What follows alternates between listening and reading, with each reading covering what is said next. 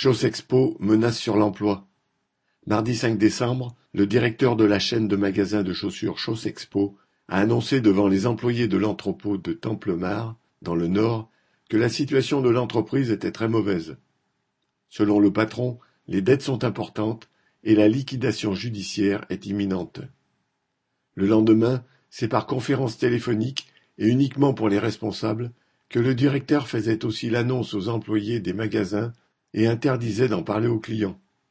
Outre les 80 salariés du site de Templemar, environ 700 salariés dont une grosse partie dans les 176 magasins en France sont menacés directement. Chaussexpo avait déjà connu un redressement judiciaire il y a cinq ans. À l'époque, déjà, 35 magasins avaient fermé, entraînant la suppression de 116 emplois. Depuis le redressement, cette entreprise, propriété de la famille Desmazières, est géré par un nouveau directeur général, Cyril Goulet.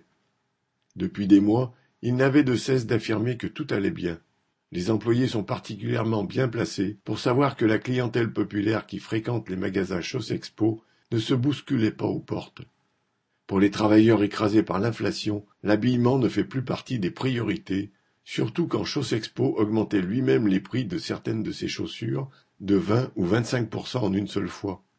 Une directrice régionale a pourtant laissé entendre que si l'entreprise était en difficulté, ce serait à cause des petits magasins qui ne font pas beaucoup de chiffres, sous-entendant que les vendeuses n'auraient pas fait correctement leur travail. Depuis des mois, les propriétaires de Chaussexpo mentent aux travailleurs. Pendant des années, la famille Desmazières s'est enrichie grâce au travail des salariés.